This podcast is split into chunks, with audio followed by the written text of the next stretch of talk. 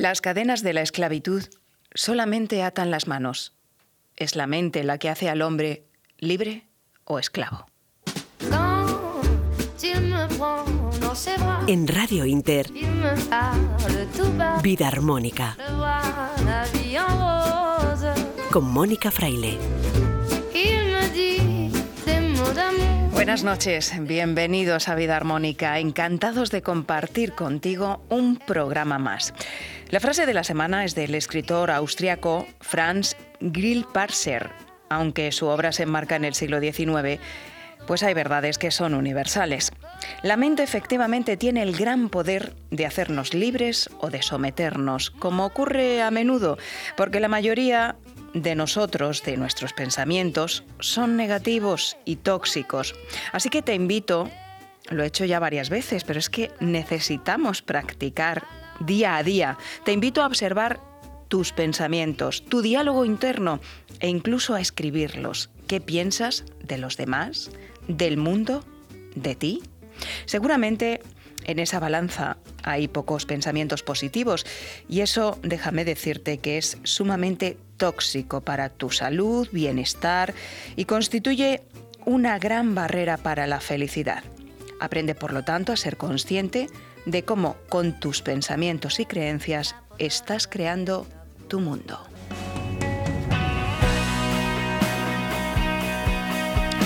Hoy hemos empezado hablando de tóxicos interiores, de pensamientos, porque también vamos a hablar de esos tóxicos que están presentes en nuestro día a día y que están detrás de enfermedades como las alergias o las intolerancias alimentarias. De este tema vamos a hablar con la doctora Luisa Colomer, médico integrativa, especialista en sistema digestivo e inmunológico, sensibilidades alimentarias y alergias. Catalina Bridge, experta en aceites esenciales y aromaterapia, nos va a explicar cuáles son los números tóxicos con los que convivimos a diario dentro y fuera de casa y nos contará cómo eliminarlos y cambiarlos por aceites esenciales naturales. Con Albert Ronald Morales, padre de la frutoterapia, autor, por cierto, del libro Alimentación sana versus transgénicos, aditivos y nanotecnología, vamos a analizar qué hay en el origen de la intolerancia y de alergias a alimentos y por qué estos casos no dejan de aumentar. Luz Belmez, autora del libro Sin Dieta, nos va a hablar de los aguacates, de cómo elegirlos desde cómo elegirlos a cómo prepararlos. Y con Mario Cuadrado, socio fundador de Aromas de Té, vamos a aprender cosas nuevas sobre el té con limón. Todo esto y más a partir de este momento con Guillermo Tejeiro y Jesús Córdoba en la dirección técnica.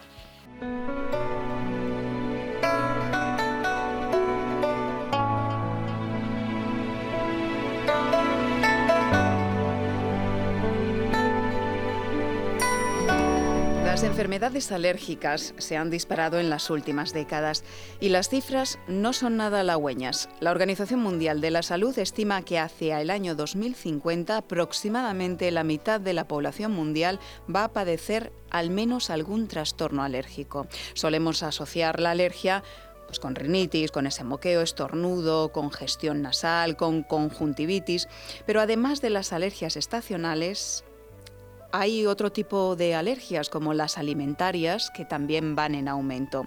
Hoy tenemos con nosotros en Vida Armónica a la doctora Luisa Colomer.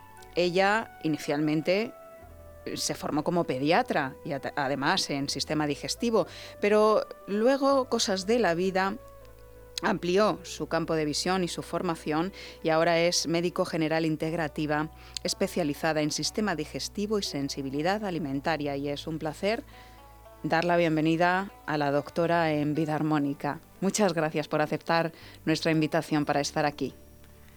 Gracias, Mónica. Un placer y me hace muchísima ilusión poder colaborar contigo. A nosotros también, porque mm, yo eh, suelo tender en vida armónica a buscar una visión más amplia, más global, que pueda dar explicación y sobre todo soluciones a esos problemas de salud para los que la medicina convencional o oficial no tiene respuesta. Yo he padecido alergia estacional mm, durante muchos años, desde que tenía 14 años. Esos moqueos, esos estornudos, ese malestar y ese inflarte de antihistamínicos al final con vacuna tampoco a mí me solucionaron el problema. Yo hablo de mi caso personal. Yo cuando entré en el mundo de las terapias que a mí me gusta llamar complementarias, no alternativas, porque no se trata de una cosa ni otra, sino complementario a otras cosas que te pueda aportar la medicina oficial, pues a mí el tema de las alergias mm, se me ha reducido, eh, hablamos pues eh, en un 90%. Yo casi no tengo síntomas ya en primavera, me queda un síntoma muy, muy leve, ¿no? Y mm, bueno, por eso me gusta contar con profesionales que viniendo de la medicina oficial, que como tú han estado muchísimos años en la medicina hospitalaria, pues llegado un momento decidieron que tenían que buscar otras respuestas ¿no? más integrales. ¿Cómo, ¿Cómo fue tu caso? ¿Cómo sucedió esto? Ah, sí, realmente yo estuve, después de formarme en digestivo ah, pediátrico y especialmente también con mucho, mucha formación en hepatología hepática, a hepatología pediátrica, mm, llegó un punto, después de más o menos 15 años de medicina hospitalaria, en que me sentía como limitada en el diagnóstico y en el, en el apoyo al paciente pediátrico. ¿sí? Digamos que al final sentías que, que, muchas decisiones eran tomadas empíricamente, porque realmente es así, especialmente en el mundo de las sensibilidades, y hubo varias cositas que me llevaron a, a buscar en, en, otros terrenos médicos. ¿sí? Entonces es cuando llegas a, a ver que realmente eh, todo lo que es alergia es un síntoma de un sistema inmunológico que se está quejando.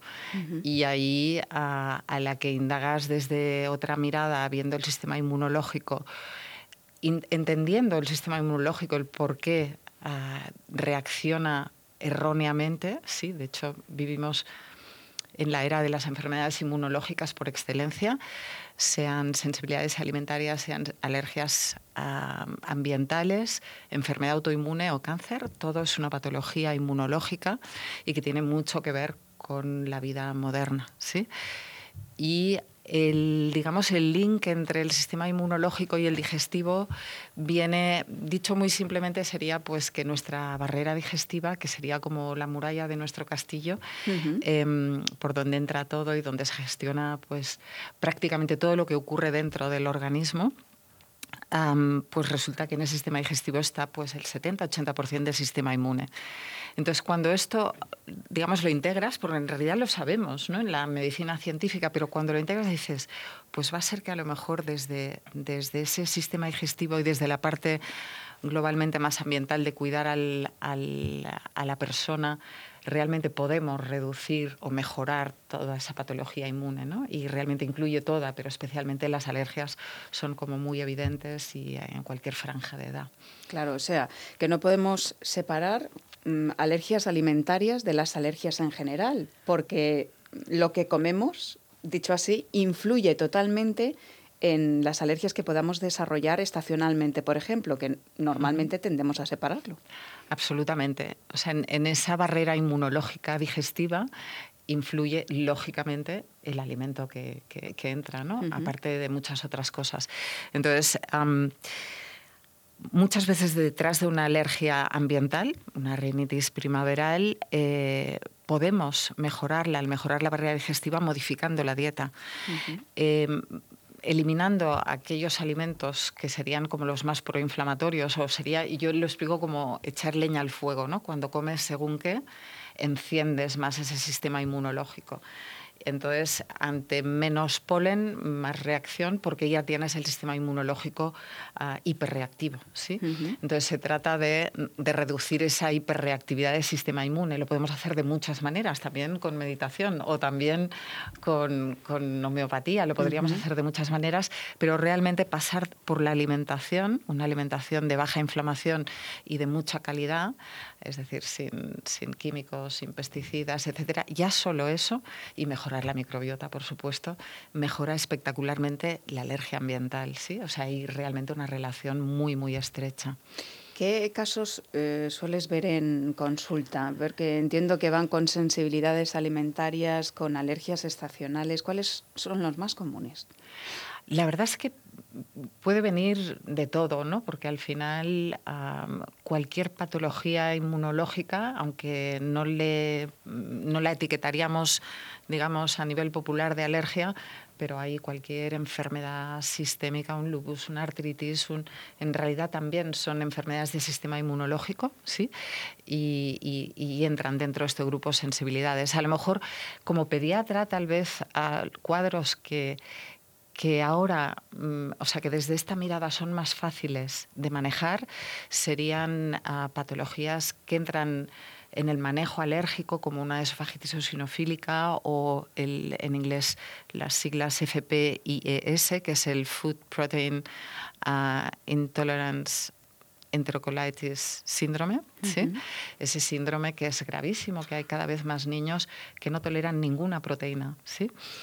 Animal o, ninguna proteína vegetal incluso, ¿sí? Y la esofagitis eosinofílica, pues lo mismo. Entonces, la medicina convencional, digamos, a nivel hospitalario, se da cuenta que el alimento tiene un papel, pero se queda corto a nivel de, herramientas diagnósticas porque no es una alergia al uso, ¿sí? no es la alergia, es una sensibilidad al alimento que, que puede provocar síntomas sobre todo a nivel digestivo, en este caso en el niño, y cuando entras a través de las medicinas complementarias con herramientas de diagnóstico diferentes, pues puedes ajustar muchísimo más la dieta y puede ser un niño que a lo mejor estaba desesperado, que, o sea, la madre desesperada, los padres desesperados porque no crecía y entonces pudiendo ajustar un poquito la alimentación a través de herramientas eh, electroacupuntura, EFOL, mm, en niños a lo mejor no tanto, pero kinesiología, bioresonancia, herramientas más dentro del mundo del diagnóstico físico, no tan bioquímico, que te permiten ajustar. Y ahí o sea, veo de todo, pero estos a lo mejor en mi historial eran los que, los que yo no conseguía ayudar bien y ahora pues puedo ayudar mejor. Y entiendo que, claro, mm, son casos que van porque eh, con la trayectoria y la formación ya sabes eh, manejar eh, con un alto grado de precisión y sobre todo aportar soluciones que la medicina convencional no, no aporta, ¿no? Sí, la verdad es que en este caso, en estos casos pediátricos más severos, tengo la enorme suerte de, al haber estado tanto tiempo en hospitales, pues de tener compañeros, algunos, me gustaría que fueran más, por supuesto que sí que confían cuando se ven que, que algo no está yendo bien, pues a lo mejor me derivan y eso es lo más bonito, poder trabajar realmente conjuntamente y es lo que, lo que debería ser. Claro, mm, yo creo que esto va a requerir tiempo todavía, tiempo y, bueno, ganas también, porque la medicina integrativa es cierto que hay mucha gente que no sabe lo que es todavía. Eh, pero está cada vez eh, más presente y más activa en nuestro país es necesario un esfuerzo por parte de los profesionales, pero también por parte de los políticos, legisladores, en fin. En países como Estados Unidos y en otros países europeos esto ya se ha resuelto prácticamente eh, y no hay tanta barrera. Pero al, margen de esto, que es otro debate, eh, hemos hablado de la importancia de la alimentación. Por ejemplo, para eh, pacientes que llegan con intolerancias alimentarias, Sé que cada caso es eh, completamente diferente, pero has hablado de una dieta antiinflamatoria, que es, en términos generales, lo que hace esa, lo que produce esa reactividad ¿no? del, del sistema inmunitario y qué alimentos deberíamos evitar en general todos. Sí. Es una pregunta muy amplia. Digamos, por un lado, analizar por qué nuestro sistema inmune está tan hiperreactivo, globalmente hablando. ¿sí? Entonces ahí ah, tenemos mm, diferentes cosas. ¿no? O sea, la teoría de la higiene, que es la teoría que, que dice que a medida que, que hemos ido incrementando ah, vacunación, antibióticos, mucha medicación supresiva, antiinflamatorios, pues ves en la curva, ves cómo se reducen las infecciosas y se incrementan toda esta patología de sensibilidad o inmunológica. ¿sí? Entonces, desde un punto de vista más abierto, y de hecho cada vez por suerte también en todos los ámbitos de la medicina se reconoce que aquello que considerábamos nuestro gran enemigo, que eran las bacterias, a lo mejor en realidad son nuestro gran amigo, ¿sí? sobre todo en la microbiota. Entonces, alegremente tratar con, con antiinflamatorios, con antibióticos que dañan esa, esa microbiota, pues va a generar una dificultad en el funcionamiento del sistema inmunológico, porque van de la mano en ese intestino especialmente. ¿sí? Entonces ahí tenemos una parte farmacológica que seguro nos hace mucho daño en la barrera intestinal. Luego tenemos una parte ambiental, que a todo lo que sería mm, a nivel químico y a nivel ah, radiación, ambas cosas. A nivel químico es curioso que lo tenemos muy claro globalmente a nivel del planeta, ¿no? Que dices, el mar está lleno de plástico, los peces tienen metales pesados, pero es que nosotros igual. Sí. Absolutamente igual, porque en el fondo nos alimentamos y respiramos lo mismo que los animales y la tierra y, y, las selvas o los bosques que están enfermos. Por lo tanto, nosotros somos un reflejo de eso también. Entonces ahí lo que más se queja es nuestra muralla de defensa otra vez nuestra microbiota que está saturada, la capacidad de detoxificar también y el sistema inmune está cada vez más irritado. ¿sí? Y radiación, por supuesto. Ahí es un punto para mí muy importante. La microbiota y la barrera intestinal sufren cuando estamos expuestos constantemente a radiación y especialmente según qué radiación, ¿sí? Claro pero esto se contempla poco, pero hay estudios también que lo avalan. Entonces, por un lado tenemos factores ah, que debilitan el sistema y eso favorece que haya alimentos que nos hagan daño. Es decir, si mi sistema de aduanas en la, en la muralla digestiva, que sería esa microbiota, no está muy bien, hay moléculas como el gluten que se pueden convertir en un problema gigante. Es decir, el gluten o la proteína láctea de vaca, que son por excelencia los más proinflamatorios en cuanto a alimentación, cuando tenemos la barrera digestiva débil, aún nos hacen más daño. Entonces hay que jugar con todo en mejorar la barrera digestiva y eliminar a según quién, a lo mejor para siempre, a según quién transitoriamente, esas, esos alimentos. Es decir, gluten, leche saltaría en una dieta de baja inflamación, mm, habría que, mm, retirarlo prácticamente seguro. Algunas veces hay pacientes que es más uno que otro, pero si lo hiciéramos a nivel general serían los dos los principales y luego ya buscar optimizar la calidad de la alimentación. Y en esto eh, el diagnóstico con medicinas complementarias ayuda mucho y también el tratamiento con distintas técnicas que entiendo que a lo largo del tiempo has ido eh, perfeccionando e investigando. Claro. Ahí podemos suplementar con terapias que ayuden a la barrera digestiva. Sí que es cierto que a nivel suplementación, al menos en mi caso, intento no sobrecargar al paciente con suplementos, sí, porque al final tampoco se trata de que esté tomando 15 jarabes y pastillas. Eh, pero luego tenemos muchas otras herramientas de mejora, ¿no? como para ayudar al cuerpo a, hiposensibilizar de maneras más dulces que no con, vacunas o así, ¿no? con, tratamientos de bioresonancia, pero también, por ejemplo, en un niño, los niños nacidos por cesárea son especialmente frágiles en esos aspectos de sensibilidad y, tratar a un niño mediante una osteopatía o algún tratamiento de ajuste estructural le puede cambiar infinitamente el funcionamiento de su barrera digestiva inmunológico. Increíble, sí, porque eh, hablando de lo de las cesáreas, eh, he leído que al pasar por el canal del parto, cuando el parto es natural, ahí el niño al nacer ya, ya llega con una serie de Mm, reservas, ¿no? O de, por lo menos, de capacidad de reacción frente a bacterias que puedan estar en el canal vaginal, ¿no? Más o menos sería esa la explicación. Es así, o sea, por un lado tenemos la, la, flora vaginal materna, que es una gran ayuda. Después tendríamos pues, el calostro en la leche materna y la lactancia materna, ¿no? Pero luego incluso también la parte estructural, ¿sí? El movimiento que hace el bebé naciendo de una forma u otra, modifica estructuralmente y puede modificar la respuesta inmunológica del niño. Todo esto, evidentemente, la medicina convencional eh, cada vez lo tiene más en cuenta porque es cierto que, muchos profesionales van ampliando su formación y su campo de visión, pero a veces la medicina occidental está demasiado segmentada y fragmentada y esa visión de conjunto eh, hace que se pierda eh, mucho en capacidad de diagnóstico y de tratamiento. Hablando de las alergias, eh, hemos hablado de las estacionales. ¿Llegan muchos casos a tu consulta de este tipo de, alergias y, qué tratamientos pueden tener? Hmm. Curiosamente, el paciente con alergia estacional no me llega por ese motivo a la consulta. Sino por otro. Normalmente llega por otro, pero sí que hay mucha gente con alergia estacional. Es decir, que cuando haces la anamnesis y preguntas, resulta que muchísima gente, ah, pues sí, en primavera.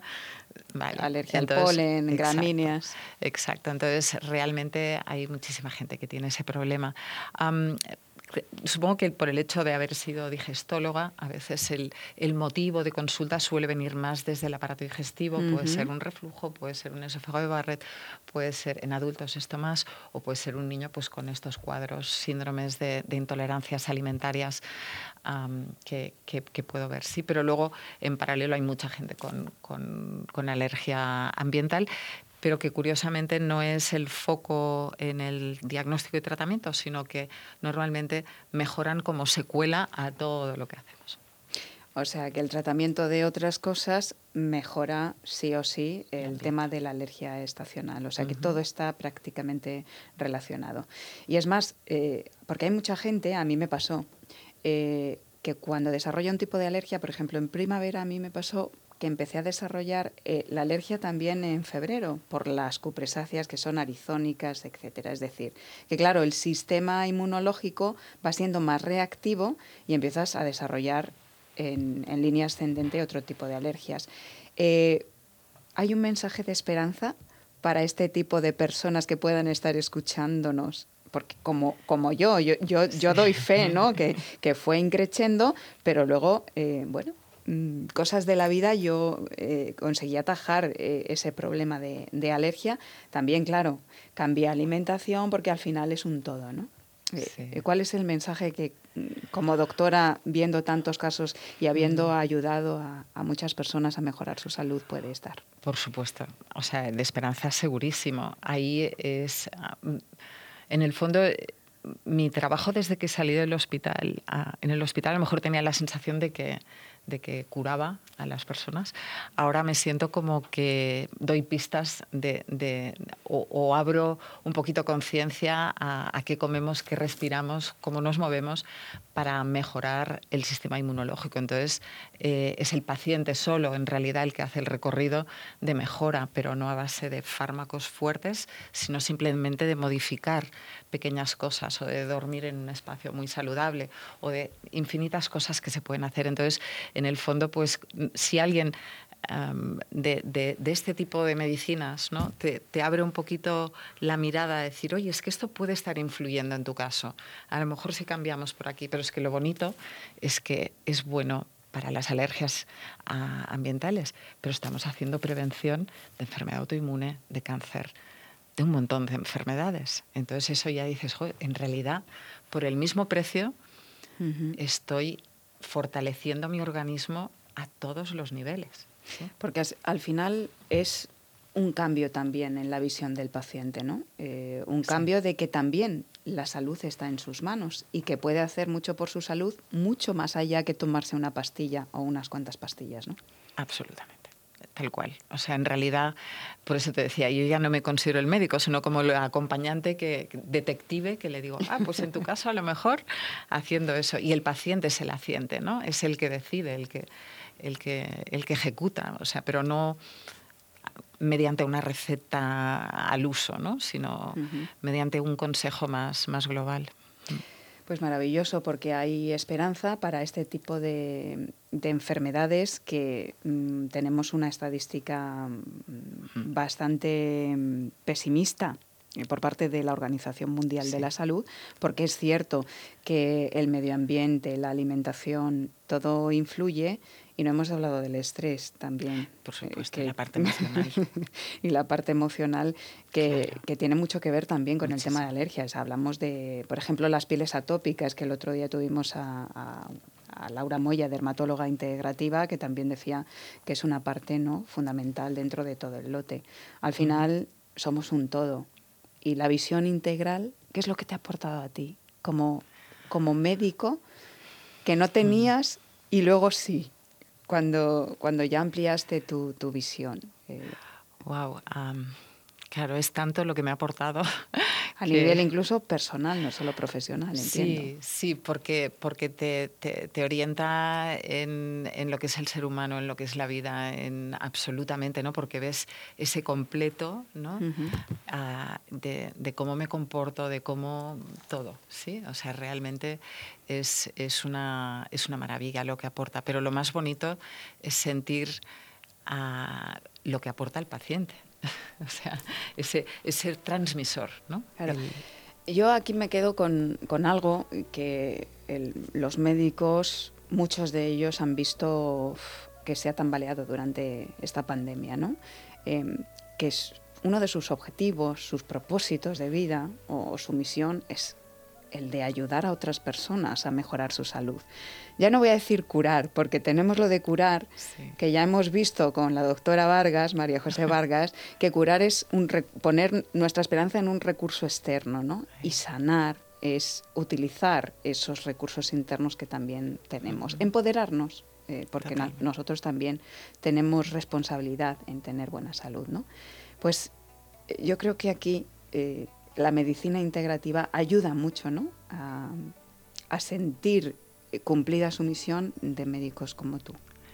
Sí, sí, a generar salud, ¿no? el concepto salutogenético, uh -huh. más que um, y a tener la enfermedad como un proceso para generar salud también. Uh -huh. ¿no? eso, es, eso es realmente así. Eso es una visión bella, porque normalmente la vemos como, como algo muy malo, ¿no? Uh -huh. y, y bueno, eh, siempre eh, tener esperanza y poder saber que después de la enfermedad puede llegar la salud y que nosotros eh, podemos encontrar profesionales que nos puedan ayudar, aunque no lo hayamos hecho hasta ahora. Ese es el mensaje de esperanza que dejamos aquí, es fundamental. ¿Cómo eh, pueden las personas ponerse en contacto contigo? Pasas consulta en Barcelona y en Madrid también. Sí, yo de, de origen he estado siempre en Barcelona y ahora um, ha empezado un proyecto, se llama Sinergia Medical Care, está aquí en calle Orense número 29 y somos pues un conjunto de médicos integrativos um, que, que, que, vamos a trabajar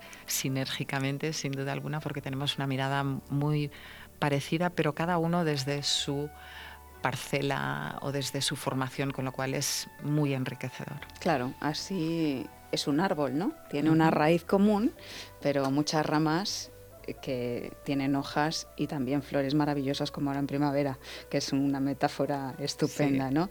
Pues ha sido un placer tener con nosotros a la doctora Luisa Colomer, recordamos es de formación pediatra digestiva, pero luego eh, reconvertida una vez que entró en el mundo de la medicina más holística, integrativa, en médico general integrativa, especializada en sistema digestivo y sensibilidad alimentaria. La pueden encontrar en Madrid, en el centro Sinergia Medical Care, que está en la calle Orense 29. Doctora, un placer y gracias. Muchísimas gracias, Mónica.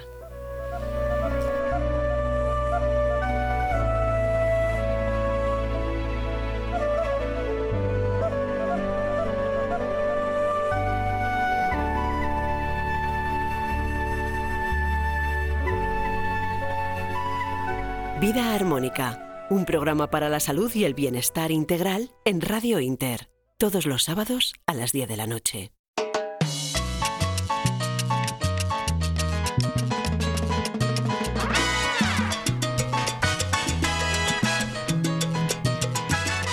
La intolerancia y la alergia a los alimentos son problemas cada vez más frecuentes en la sociedad actual. En el mundo hay más de 520 millones de personas con alergia alimentaria. De estos, 2 millones están en España. La mayoría son niños porque solo el 3%, ojo, son adultos.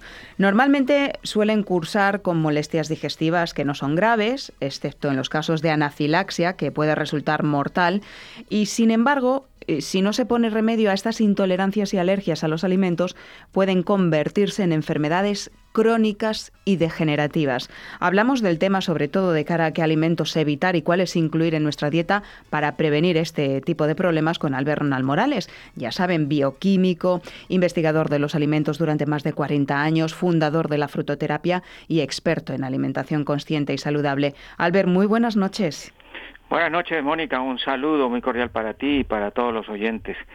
Sí, el tema es muy interesante. Hay que decir que de las 8.000 enfermedades raras, 4.000 son enfermedades de tipo alérgico. O sea que el problema es serio. Ya el, estudio que se ha hecho y los eh, las eh, todo lo que se ha hecho en universidades tan preciosas como la Universidad de California, hay un estudio interesante de la Universidad eh, de Harvard donde se habla de que eh, la explosión de las alergias han venido dándose a partir de, de, la manipulación de los alimentos. Es decir, mm.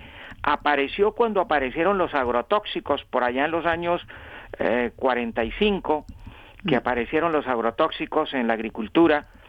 Eh, luego en los años 70 que apareció los herbicidas a raíz de la gente naranja que se utilizó como arma química en el Vietnam.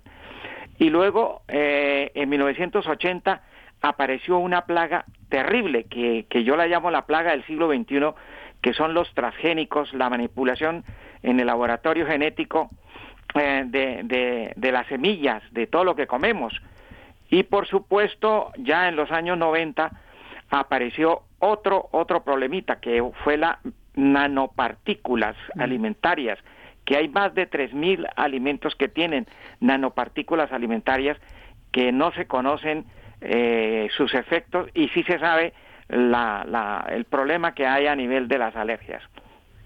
Bueno, eh, es una larga lista y evidentemente lo que sucede fuera, los tóxicos, están influyendo de una manera eh, muy importante ¿no? en, en, nuestra salud. Albert, yo he leído mm, que los investigadores ah, están alertando de que la leche de vaca se identifica cada vez más como el alérgeno culpable que está detrás de muchas reacciones alimentarias, ¿no? Que incluso pueden llegar a resultar mortales, sin querer alarmar a nuestros oyentes. ¿Por qué sucede esto si antes se bebía la leche de vaca muchísimo. Por ejemplo, yo estoy harta de, escuchar, por ejemplo, a mi padre o, a las personas eh, de antes, de antaño, que decían, pero si nosotros comíamos mucho más tocino antes, ¿por qué? Y, nuestra alimentación no era tan variada y no teníamos estos problemas de salud que hay ahora en estos tiempos que vivimos. Bueno, la explicación es muy sencilla y la gente no la conoce.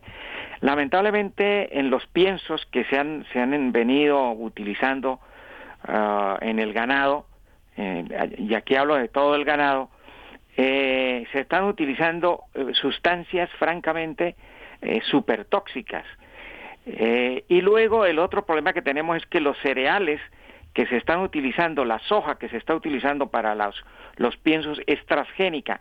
Entonces ya estamos transmitiendo problemas que está modificando el ADN de la, de la, de la gente. Muy lentamente se ha ido modificando y el otro problema es que nos hemos vuelto cada día más sensibles a sustancias que antes no éramos sensibles. Para ponerle un ejemplo, el gluten, el gluten que es la proteína del trigo, eh, hace unos años no le hacía daño a nadie, no habían eh, problemas de este tipo, es decir, inclusive los, los han aparecido hace muy poco. Y eso apareció por la, la, la manipulación genética y, y, que todos los cereales eh, son transgénicos eh, provocando un problema en, la, en, la en el gluten de la luteína, que la luteína antes era maravillosa y ahora es un verdadero veneno. Los huevos, los huevos, la, la, yema, la clara del huevo, perdón, la clara del huevo se ha comprobado que tiene 400 sustancias alérgicas y además la leche, aparte de la caseína y aparte eh, del producto que ya conocemos, el azúcar de la leche, que la lactosa, pues tiene otras sustancias alérgicas. Esas eran las tradicionales, pero se han agregado más justamente por todo el trabajo, por todo el manejo, no solamente de los alimentos, sino también de los productos que se usan. Se están utilizando más antibióticos, más vacunas, se está utilizando hormonas para el ganado y, y últimamente le, eh, hay algo terrible que está sucediendo, es que se están utilizando hormonas también para los productos vegetales y todo esto redunda en que cada día va a haber más alergias y cada día van a ser más sustancias y más productos que van a eh, producir reacciones alérgicas. De ahí, Albert, que lo que recomendamos es eh, recurrir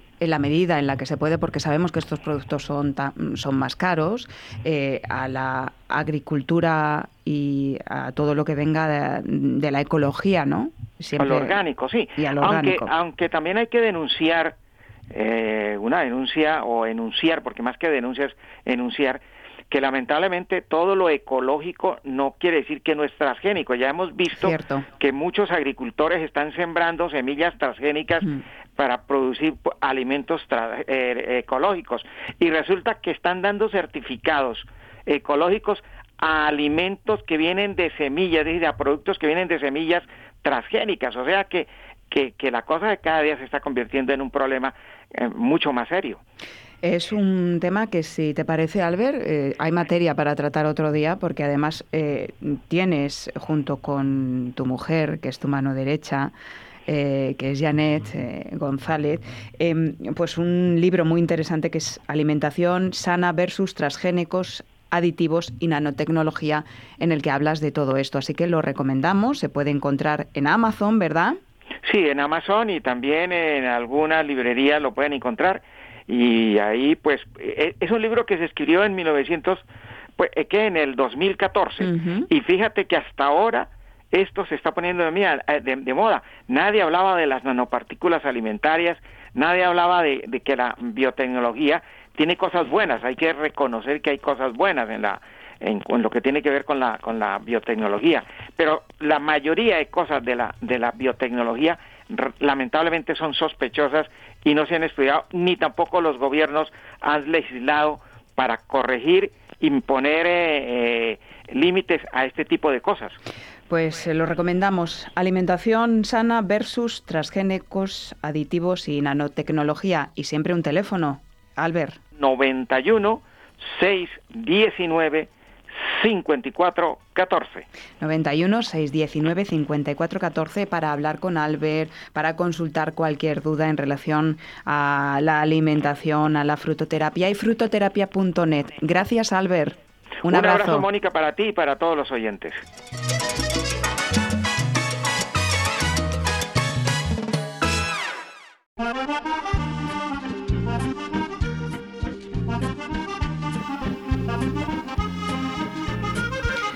Seguimos hablando de nutrición. Llega Luz Belmez, autora del libro Sin Dieta. Ya sabes, puedes encontrarlo en Amazon. Nos trae Luz un alimento muy recomendable, del que hemos hablado mucho y todavía nos toca aprender mucho más. En realidad es una fruta, aunque no lo parezca, y su principal componente son las grasas, pero las buenas. No vamos a hablar de grasas malas, sino de buenas. Y este fruto o fruta tiene muchas debería estar en nuestra cesta de la compra sí o sí. Así que, Luz, buenas noches. Buenas noches, Mónica y queridos oyentes. ¿Cuántas veces habéis abierto un aguacate y está negro? Probáis con otro y ocurre lo mismo.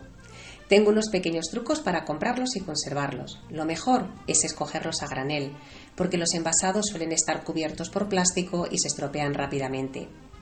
Los aguacates tienen un pequeño rabito. Si se desprende con facilidad y el color que tiene el agujerito es verde claro, está en su punto.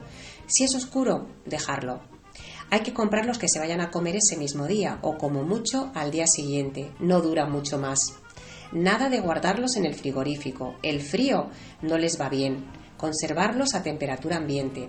Si los cogéis verdes, guardarlos dentro de un armario de la cocina unos 3-4 días. Si te queda medio aguacate, lo puedes rociar por encima con zumo de limón o aceite de oliva. Eso retrasará un poco la oxidación. ¿Por qué hay que comer aguacates? En primer lugar, porque están riquísimos, creo que a la mayoría de las personas nos gustan mucho. Es una fruta que tiene sustancias naturales muy beneficiosas. No engorda como muchas personas se creen aporta muchas propiedades, eh, vitaminas A, E, C, F y K, y del grupo B, minerales como el magnesio, potasio, hierro, cobre, zinc y fósforo, ácido fólico, luteína, es antiinflamatorio, antioxidante, tiene una grasa buenísima, monoinsaturada como el aceite de oliva, proteína vegetal, carbohidratos, fibra, regula triglicéridos y colesterol, aumenta la absorción de los nutrientes, puede reducir el crecimiento de algunas células malignas, omega 3 y beta caroteno. Como veis es completísimo, es un súper alimento. Con el aguacate se puede hacer guacamole. Hay muchas recetas, os dejo la mía. Ingredientes: dos aguacates, media cebolleta, media lima, un tomate, cuatro ramitas de cilantro, media granada, una pizca de chili y sal al gusto. Modo de elaboración. Lavar y pelar el tomate, la cebolleta y el cilantro y se pica todo en trocitos muy pequeños y se reserva. Se exprime la media lima y se reserva. Hay que desgranar la media granada y se escalda durante 5 minutos. Después se escurre y se deja enfriar. Eh, se parten los aguacates por la mitad y con una cuchara se saca toda la fruta y se pone en un bol. Se machacan con la mano del mortero. Añadimos todos los ingredientes menos la granada. Se mezcla todo y por último ponemos la granada por encima y a saborear este delicioso guacamole. Espero que os guste. Muchas gracias Mónica por permitirme compartir con vosotros. Un abrazo y sed felices.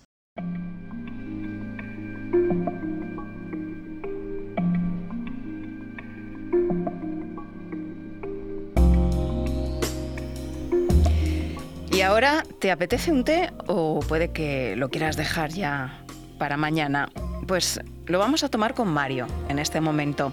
En su sección Un té con Mario, Mario Cuadrado, socio fundador de Aromas de Té, que es una de las mejores tiendas online, por cierto, de tés e infusiones de España, nos va a hablar mm, de una deliciosa combinación cargada de propiedades, el té con limón. Mario, cuando quieras. Muy buenas, hoy vamos a hablar de un clásico que es el té con limón. El té con limón es algo que se viene tomando de siempre, de toda la vida. Conocemos a gente que toma el té con limón y bueno, la verdad es que además de ser muy rico, muy refrescante, ahora para la primavera es fantástico porque tiene ese puntito cítrico y muy agradable, pero también es muy muy beneficioso para la salud. Es rico en antioxidantes, el limón nos viene fenomenal, mezclado con el té nos hace también depurar nuestro organismo nos da un montón de vitaminas, principalmente vitamina C, que ya sabéis que es buena para evitar gripes, constipados, estos momentos de alergia que nos puede afectar un poquito más, nos va a venir fenomenal. Y luego además, esta semana ha sido fantástica y he cumplido el episodio 500 del podcast de Aromas de Té y he hecho un pequeño ebook, un pequeño librito, el cual si os parece os lo regalo, eh, lo vais a tener en las notas del programa para que podáis acceder a él porque tiene un montón de recetas. Para no limitarnos solamente a tomar un té con un chorrito de limón, que está muy bueno, pero aparte tiene un montón de recetas que tenemos recopiladas de nuestra página web eh, de todos estos años y las he juntado todas ahí en el pequeño librito que podéis descargar en las notas del programa. Un abrazo enorme y hasta la próxima. Pues hasta la próxima, Mario. Y enhorabuena por esos 500 podcasts. En cuanto a ese regalazo que nos haces, ese librito, Recetas Curiosas con tés e infusiones, efectivamente va a estar disponible en la web del programa Vida Armónica y Bienestar.com. Y te recordamos que puedes seguirnos en redes sociales, arroba Vida es en Facebook, Twitter e Instagram. Estás escuchando Vida Armónica con Mónica Fraile.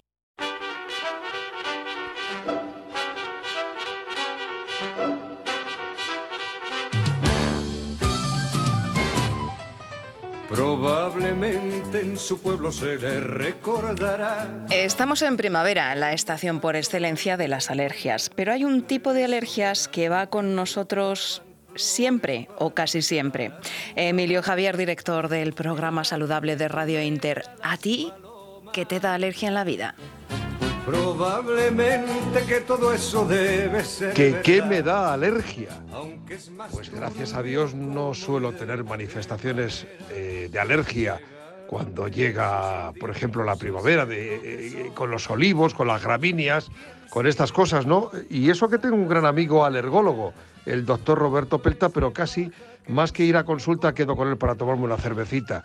Sí tengo alergia y como decía Serrat en aquella canción, sí tengo algo personal con las personas que dejan de ser personas y que te hacen la vida muy desagradable. Eh, no soy alérgico, pero, pero tengo alergia con las personas tóxicas a las que elimino de la agenda de mi móvil, los que te hacen la vida eh, casi casi imposible, que puede ser un jefe, puede ser una pareja, puede ser un amigo, puede ser un coñazo de, tío o de tía. tengo alergia hacia los políticos que mienten y además sobre todo con descaro y con reiteración.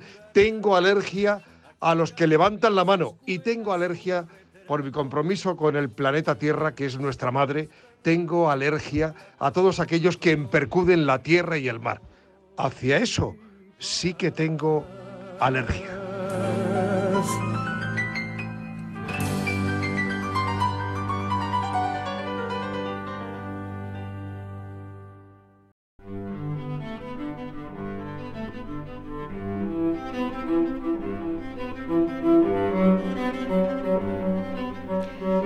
Se calcula que en España unos 14 millones de personas sufren algún tipo de alergia y esta cifra no deja de aumentar.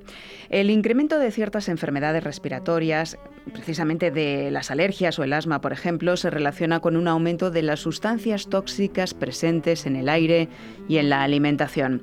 Convivimos sin que probablemente seamos conscientes de ello con numerosos tóxicos, por lo que conocer cuáles son y eliminarlos de nuestro entorno supone un paso muy importante en la prevención de alergias y de la salud en general.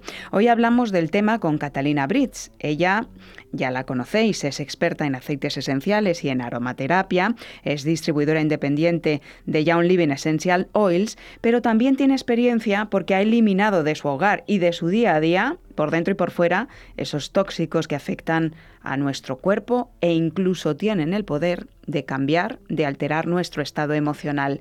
Cata, muy buenas noches. Buenas noches, Mónica. ¿Cómo eh, fue todo esto? Porque eh, yo una vez te oí una cifra que me dejó totalmente impactada. ¿Cómo empezaste tú a tomar conciencia de que los tóxicos realmente afectan directamente a nuestra salud y empezaste, por lo tanto, a eliminarlos de tu vida, de tu día a día en casa y, y bueno, para ti en general, para el cuerpo? Sí, claro, Mónica. Pues esto ha sido un, paseo, haciéndolo poco a poco, eh, pero me, fui enterando, eh, yo he vivido en Estados Unidos, que hay los tóxicos, o sea, todo es muy artificial, muchas cosas así, y viviendo aquí en España, pues vi que hay, habían cosas más naturales y tal, pero no fue hasta que escuché el, eh, término mochila tóxica. Eso fue como que me, que me hizo clic dentro de mí y decía, ¿qué estamos cargando sin darnos cuenta de los tóxicos? Y un día también escuché esa cifra que dices que a ti te impactó, a mí también, que se dice que usualmente la mujer antes de desayunar, eh, cuando uno se levanta, se ducha, se viste y tal, antes de desayunar, eh, se ha puesto sobre su cuerpo más de 200 tóxicos. Ah, ahí es nada. Nada. Entre el jabón que eh, nos duchamos, el shampoo, el desodorante, la ropa, porque acuérdense que mm. nuestro, nuestro, eh, nuestra piel es el órgano más grande del cuerpo, absorbe todo. Y entonces si estamos con una ropa puesta todo el día que ha sido lavada con eh, suavizante, con esto, con lo otro, pues todo eso se, se guarda en esa ropa y nos afecta.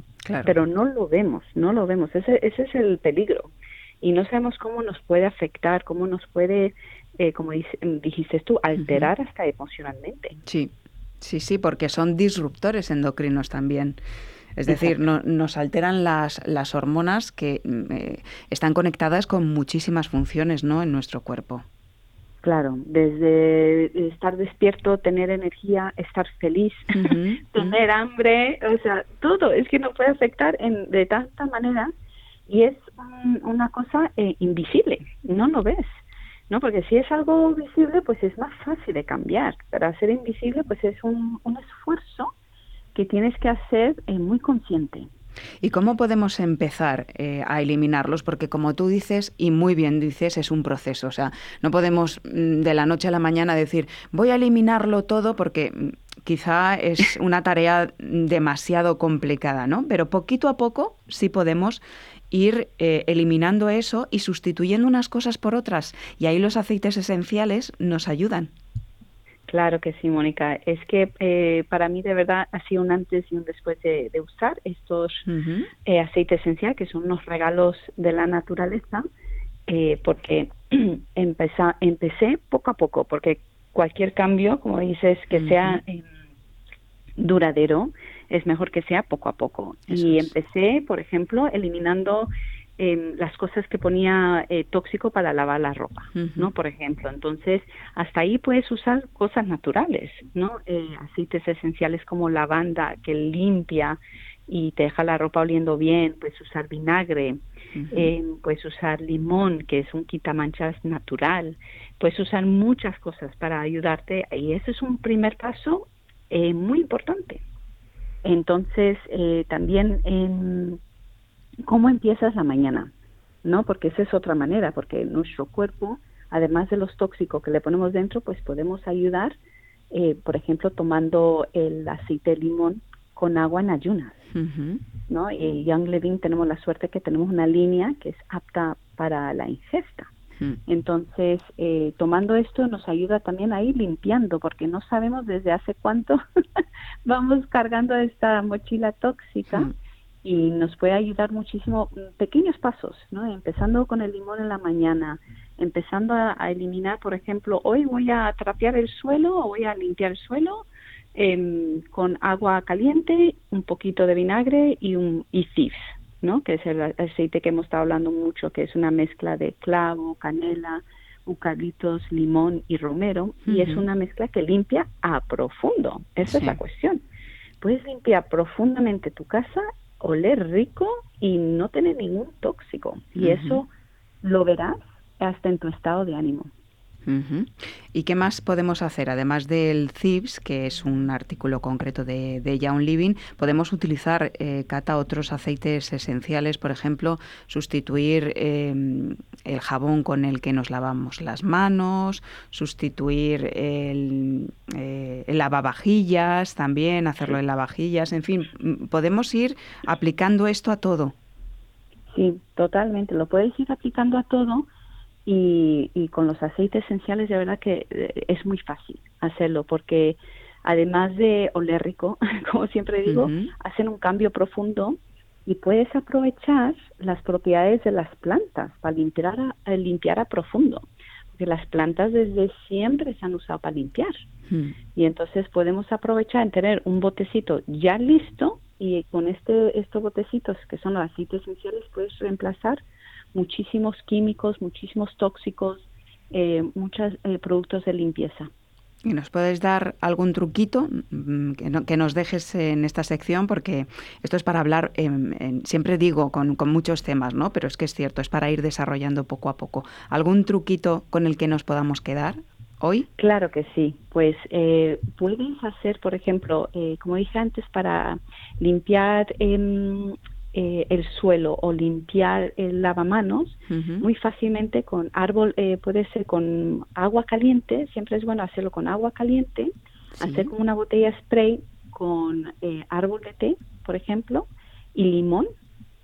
con esos dos aceites, no más, te puedes poner un poquito de vinagre, hay mucha gente que lo usa, limpia con vinagre, eso te puede limpiar a profundo y puedes limpiar todas las superficies con estos aceites y con esos mismos dos aceites o con FIS, como había mencionado antes, puedes limpiar el suelo y, y, te limpia de verdad a profundo. Y el lavavajillas, por ejemplo, puedes poner, en vez de las pastillas estas que, imagínate, lo estás limpiando, mm, lo que estás, donde estás comiendo, donde estás bebiendo, eh, puedes poner bicarbonato sódico, que es un ingrediente muy fácil de acceder, o sea, en el supermercado, pues sí, lo tenemos. y muy económico.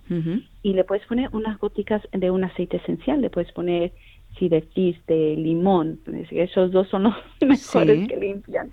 Cierto. o árbol de té. entonces, eh, ayuda mucho a poder limpiar como digo, eh, profundamente y con pocas gotas de aceite esencial. Por ejemplo, déjanos una cantidad aproximada. Hemos dicho un spray, eh, cogemos un bote de cristal, preferentemente de cristal, si, si lo tenemos. siempre. ponemos de 100 mililitros o de 500, no sé. Vamos a empezar con 100. Con si 100, quieres, mira, con 100 ¿Por cada 100? ¿Sí? Sí, los aceites de Young Living, al ser tan concentrados, necesita siempre menos, cantidad de gotas, ¿no? Entonces, un spray de 100 mililitros, yo pondría 5 eh, gotas de limón y 5 gotas eh, de thieves, o 5 gotas de limón y 5 gotas de árbol de té. Muy bien. Para 100 mililitros, para ese spray para limpiar multiusos, 5 eh, gotas de árbol de té o CIPS, si, si queremos conseguirlo. En, eh, ahora damos el contacto y cinco gotas de limón. El contacto, para contactar contigo tenemos estreno de página web, ¿no? Porque le, habéis, le habéis hecho un lavado de cara, podríamos decir. ¿Cómo podemos contactar contigo, Cata? Claro, pues en la página web ahí eh, fácilmente nos pueden contactar, que es eh, www www.comunidadcorazonesencial.com. Pues para contactar con Catalina Brits, recordamos es experta en aceites esenciales y aromaterapia y distribuidora independiente de Young Living Essential Oils. Voy a repetirlo, comunidadcorazonesencial.com. Y yo aquí, Cata, te doy las gracias porque no solo estoy aprendiendo mucho contigo y con tu equipo en, este maravilloso mundo de los aceites esenciales, sino que yo también he eliminado ya muchos tóxicos de casa y los recomiendo encarecidamente. Ganamos en salud, pero también quitamos ese olor a lejía y además huele rico. Sí, sí, totalmente. Muchísimas gracias, un abrazo muy fuerte y hasta la próxima.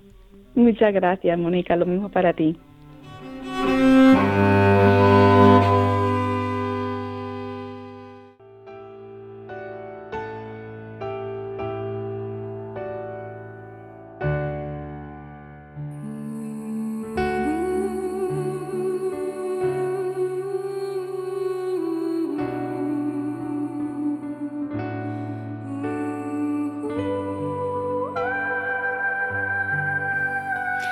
Al margen de las alergias, la primavera es una estación bellísima y podemos aprender a disfrutar de ella apreciando, por ejemplo, su explosión de vida, de colores, de flores, de sonidos. La describe maravillosamente Antonio Machado en este poema, La primavera besaba, en la voz de Joaquín Martín.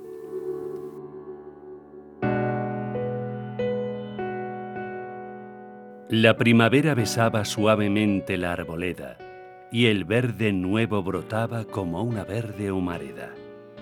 Las nubes iban pasando sobre el campo juvenil. Yo vi en las hojas temblando las frescas lluvias de abril. Bajo ese almendro florido, todo cargado de flor, recordé. Yo he maldecido mi juventud sin amor. Hoy, en mitad de la vida, me he parado a meditar. Juventud nunca vivida. ¿Quién te volviera a soñar?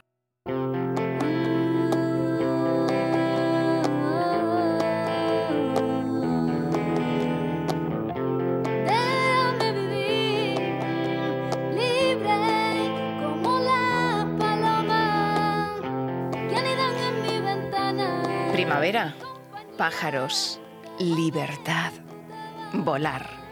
¿Qué despiertan en ti estas palabras? A mí me sugieren, por ejemplo, música de trinos en el aire, brisa que acaricia, lluvia que limpia, algo nuevo que nace, festival de colores, agua cantarina con esencia de nieve que corretea con destellos de espejo y de diamante. ¿Te has dado cuenta Cuántas cosas hay en la vida por las que dar las gracias, por las que disfrutar, con las que disfrutar y en las que fijar nuestra atención. A menudo solemos quedarnos atrapados como en una rueda de hámster por nuestros pensamientos tóxicos, en los que crece la mala hierba del miedo, las preocupaciones, la crítica o la queja, y a cada vuelta se hacen más y más grandes y a cada vuelta van más y más rápido sin conducirnos nunca a ninguna parte. Podemos alejarnos de las personas tóxicas, pero ¿qué pasa cuando somos nosotros los tóxicos? Solo tú puedes parar esos pensamientos enfocando tu atención y tu corazón en otra cosa que te haga sentir bien y en paz. Empieza a practicar ya.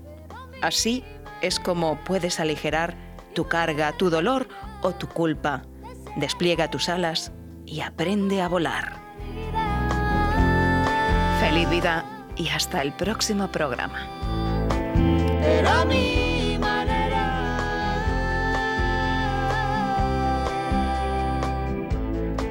Pero a mi manera y volver a ser yo mismo, que tú vuelvas a ser tú, libre, pero a tu